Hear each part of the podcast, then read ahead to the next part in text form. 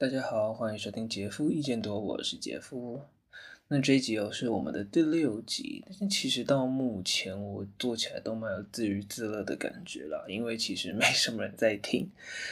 目前从 Instagram 上面来看，算是有两个固定的追踪者了。那一位是我的好同学一叶草，那一叶草他蛮早就开始在做自媒体了，那现在在医学圈应该也算是小有名气了。那我有跟他一起讨论过一些自媒体的议题了，所以他当然是知道 这一个 podcast 哦。那另外一位呢是伊姆特的急救笔记哦，其实我不太确定他是怎么得知我这个。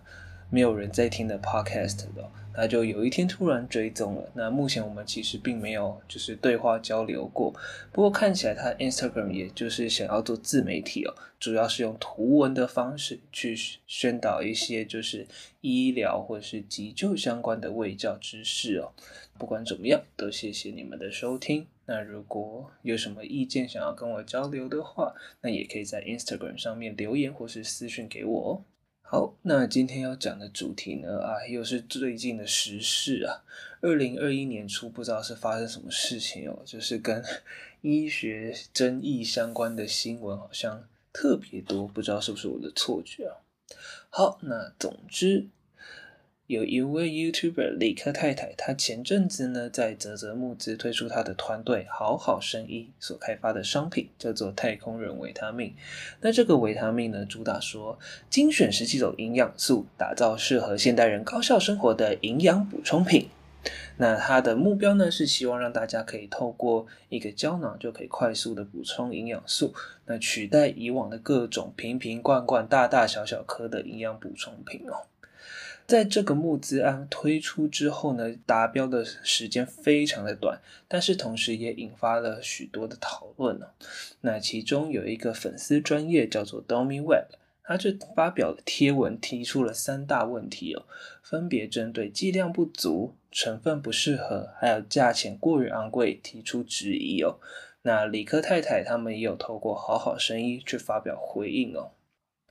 好，那首先我要先说。其实保健食品它本身就是很有得讨论的一个议题，包含说他到底吃了有没有效啊，吃了有没有害呀？那他到底是不是什么厂商牟利的阴谋等等之类的？那这些都不是我今天想要讨论的重点了。那另外一件事情就是，等一下会提到好几篇的贴文或者是文章哦，但是呢，我都不会把他们完整的论述讲出来。那一方面是那是他们自己的意见，如果我讲出来，感觉像是我直接剽窃他们的意见了。那再来就是，我今天也不是要很详细的讨论他们文章的每一项的内容哦。那有兴趣的人呢，我会把这些文章都放在我的 Instagram 上面，用 QR code 的形式哦。有兴趣的人呢，可以自己去扫来，然后就是仔细阅读一下他们每一个人不同的论点。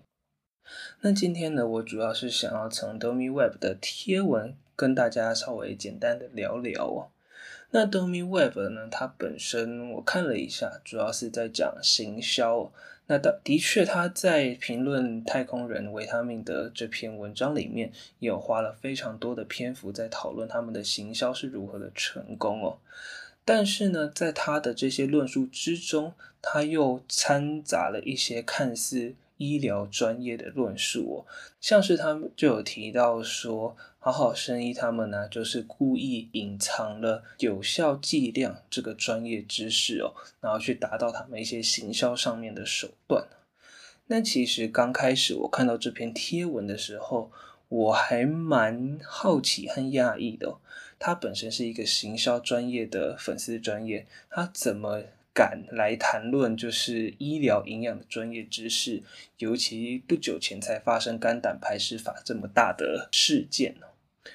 但后来我才发现说，诶，原来他的这些论述呢，是引用一位叫做王姿允医师他在他自己个人 Facebook 账号的发文哦。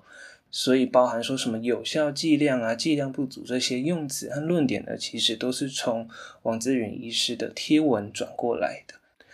那为什么我会想把它拿出来讨论呢？主要是因为这边有一个名词的误用哦。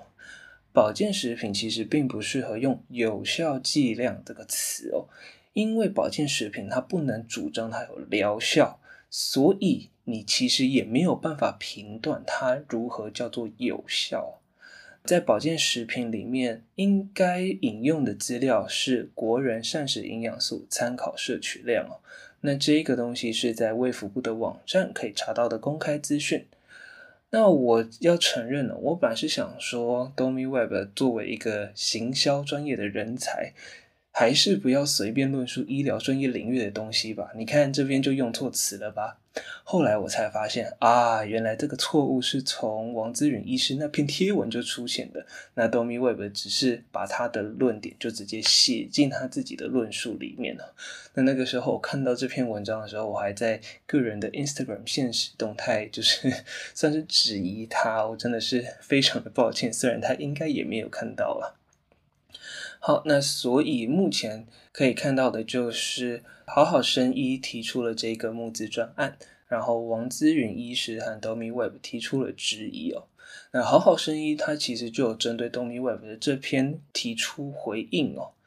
不过呢，在好好生医提出回应之后，王姿允医师又在他自己的粉丝专业有做进一步的回复，而且这个回复的论述是更加完整的，并且也有引用了《国民营养健康状况变迁调查成果报告（二零一三至二零一六年）》这份资料，同样也是在卫福部网站可以找到的。那里面就有针对好好声音提出来的回复，再做进一步的质疑哦。那有兴趣的人呢，可以再自己去详读。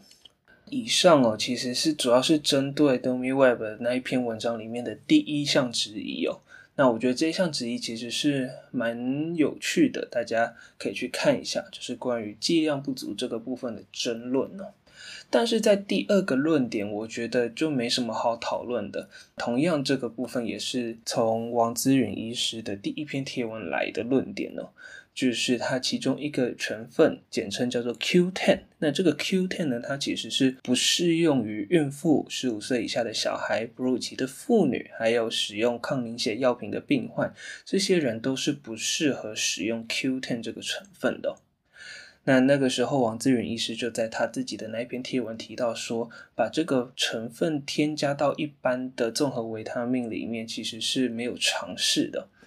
但是呢，其实，在好好生医原本的说明里面，他们就有注明了这些族群是不适合使用的。所以把这个点提出来作为质疑，我就会觉得说啊，原来你是不是没有好好的就是阅读过别人的说明呢？毕竟人家并没有刻意隐藏这样子的资讯哦，所以我就会觉得他们有一点为了指责而指责的感觉哦。不过后来王医师在第二次回里面就补充到哦，Q10 这个成分呢，其实对于一般族群它并不是一个需要常态补充的营养素哦。然后再加上一些就是前面提到的剂量的问题，他就认为说有一点不知道这个太空人维他命它的定位到底是什么，它适合使用的族群到底是什么，就是他们广告里面所谓的高效生活的这些族群，确切到底指的是哪些人呢？那这个部分就是留待各位自行去判断了。今天想要录这一集，其实也没有讲到很艰深的论点，但是呢，就是想要让大家稍微看一下，就是说，即便是医师在发表论点的时候，他们可能也会有一些疏忽，有一些错误，因此，并不是说医师说的一定就是对的，那连医师说的资讯都不见得是百分之百正确的。那在 Google 上面不知名人士写的文章，难道你有办法判断说他写的是正确还是错误的吗？所以说，我觉得大家在就是搜集资料的时候，还是应该要多看一些不同面向的论述。那虽然说医师可能也会有论述错误的时候。但是再怎么样，医师所拥有的专业知识还是会比一般的普通人来的高的。所以大家如果有任何的健康方面、疾病方面的疑问，还是建议大家先去找医师询问，而不是询问 Google 啊。好，那以上就是今天的内容。那大家如果有什么想法或者建议，欢迎到 Instagram 上面跟我交流。那如果有喜欢这一集的话，也欢迎大家可以分享出去，不管你是从什么管道听到这一则 Podcast 的。好了，那就先这样喽。希望大家不要听到太头昏脑胀。大家拜拜。